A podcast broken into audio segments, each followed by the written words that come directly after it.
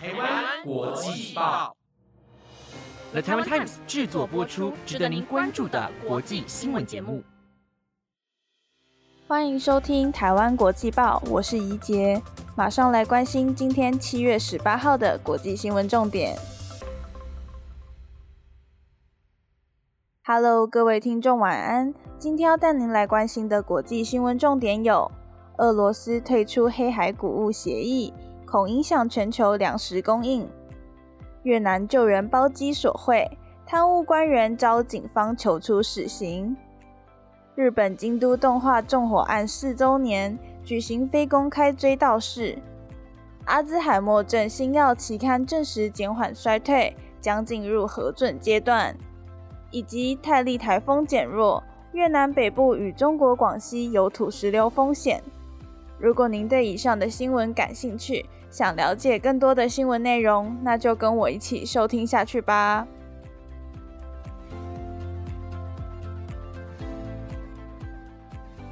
今天的第一则新闻带您来关心：俄罗斯退出黑海谷物协议，恐影响全球粮食供应。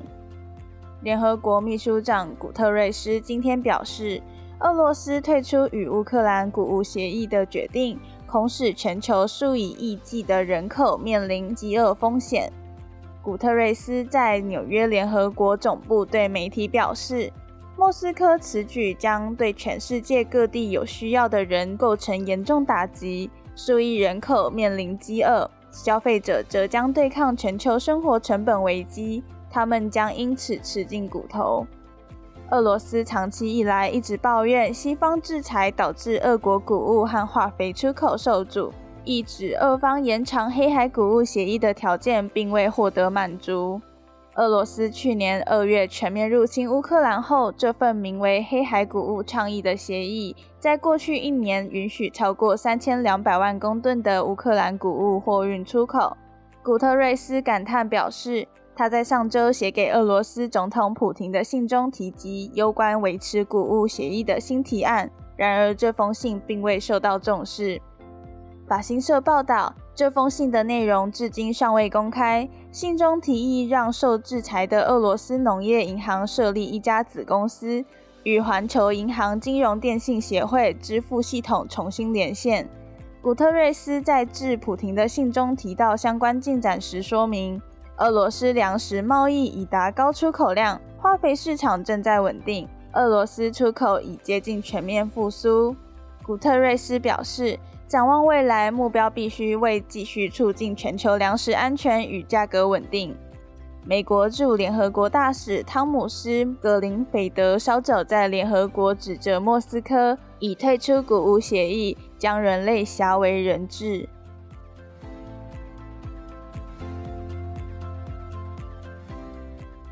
接下来这则新闻带您关注到越南救援包机索贿，贪污官员遭检方求出死刑。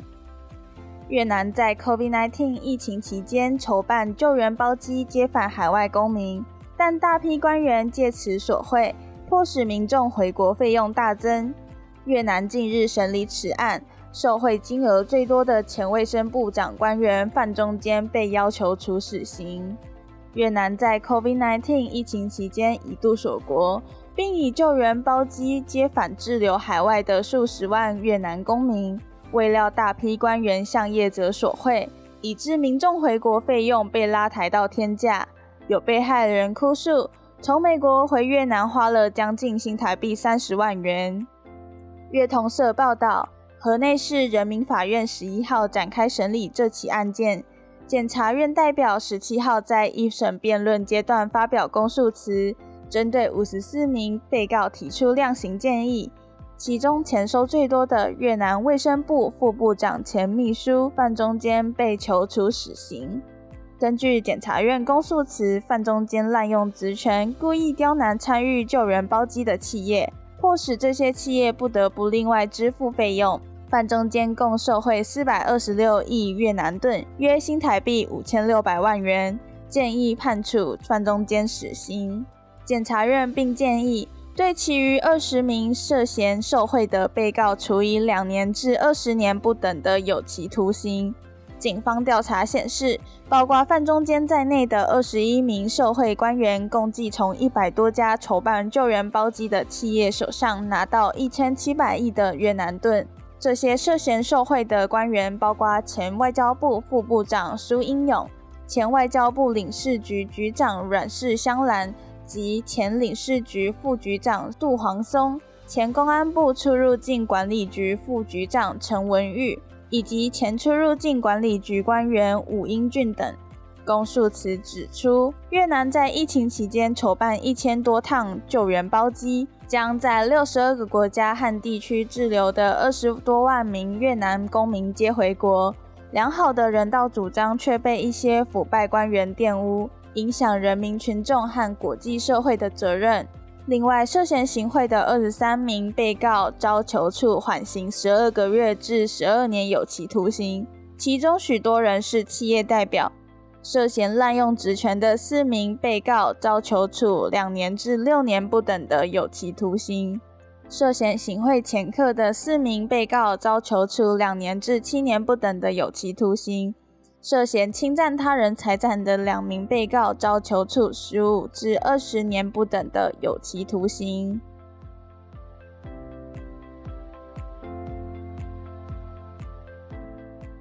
下一则新闻带您看到的是，日本京都动画纵火案四周年举行非公开追悼式。日本二零一九年发生知名动画制作公司京都动画三十六死纵火案。今天届满四周年，罹难遗族及静安尼员工等约一百六十人上午在事发地点举行非公开追悼式。日本朝日新闻报道，金阿尼纵火案共造成三十六人丧命及三十二人受到轻重伤。金阿尼表示，追悼式在事发时的上午十点半左右开始，由金阿尼社长八田英明宣读悼词。其他人则在现场献上花束。八田在追悼式前受访时表示：“无论纵火案过去多少年，懊悔心情一点都没有改变。他们每天都在努力，希望透过持续创作来跟亡故的他们及他们的想法相连接。”谈到已被依杀人罪等起诉的被告青叶真司，地院将于今年九月起首度公开审理。八田表示，就依照法律规定，只希望做出适当的阴影与判断，配合追悼式的举行。金安妮也在影音平台 YouTube 公布一段长度约十分钟的追悼影像，遗族及金阿尼相关人士则透过文字悼念亡者。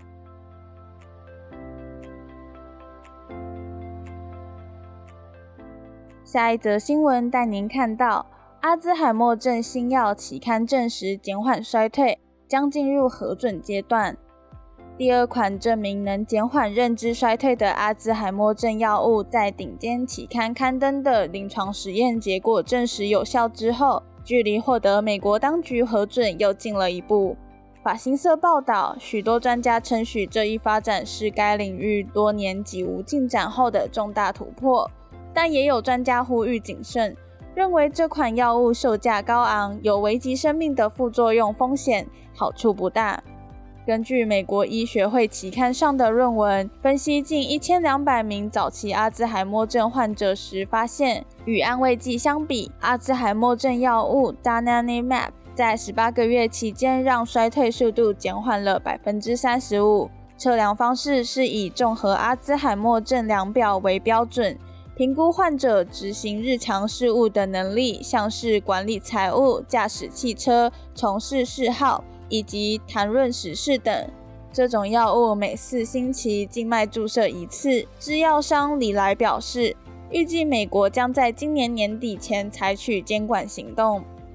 这篇新论文发表的几天前。美国食品及药物管理局将日本卫彩制药与美国药厂百健合作开发的阿兹海默症新药 Leqembi 纳入公营老人保险联邦医疗保险。但旧金山加州大学的维德拉和同事在伴随美国医学会期刊此份研究成果发表的评论中表示，从长远来看，现在还不是宣布新药有益的时候。他们表示 d a n a n i m a p 和 l e c a m b i 不能治愈阿兹海默症，而是可以稍微减轻病情恶化。这篇评论写道：“如果淀粉样蛋白抗体风险低、价格便宜且易于管理，那么患者、临床医师或付款人可能不会质疑这种适度的好处，但他们并非如此。”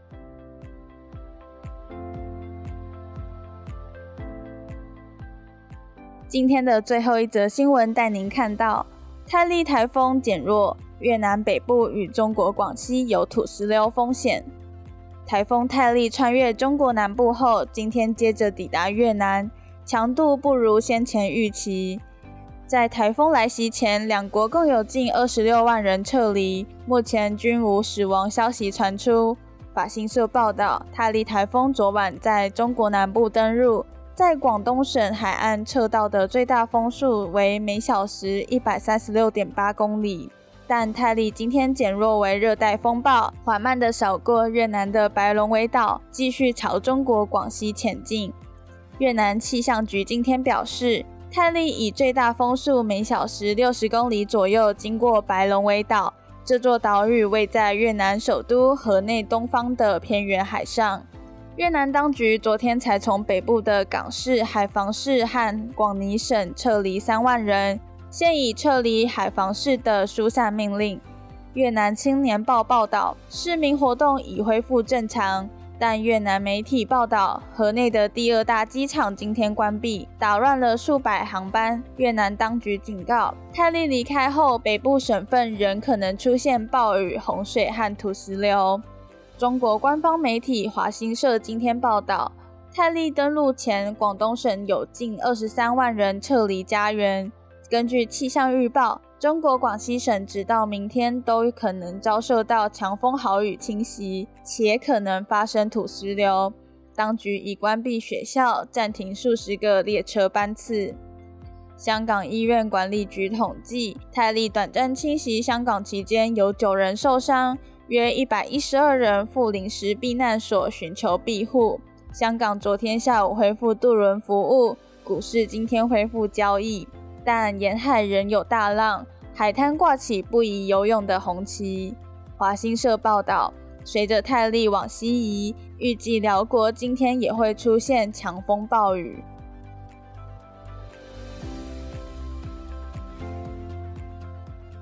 以上是今天台湾国际报的五则新闻内容，感谢您的收听。如果对我们的节目有任何想法和建议，都欢迎到台湾国际报的 Apple Podcast、IGFB 留言告诉我们。以上节目由了台湾 Times 制作播出，我们就下礼拜见喽，拜拜。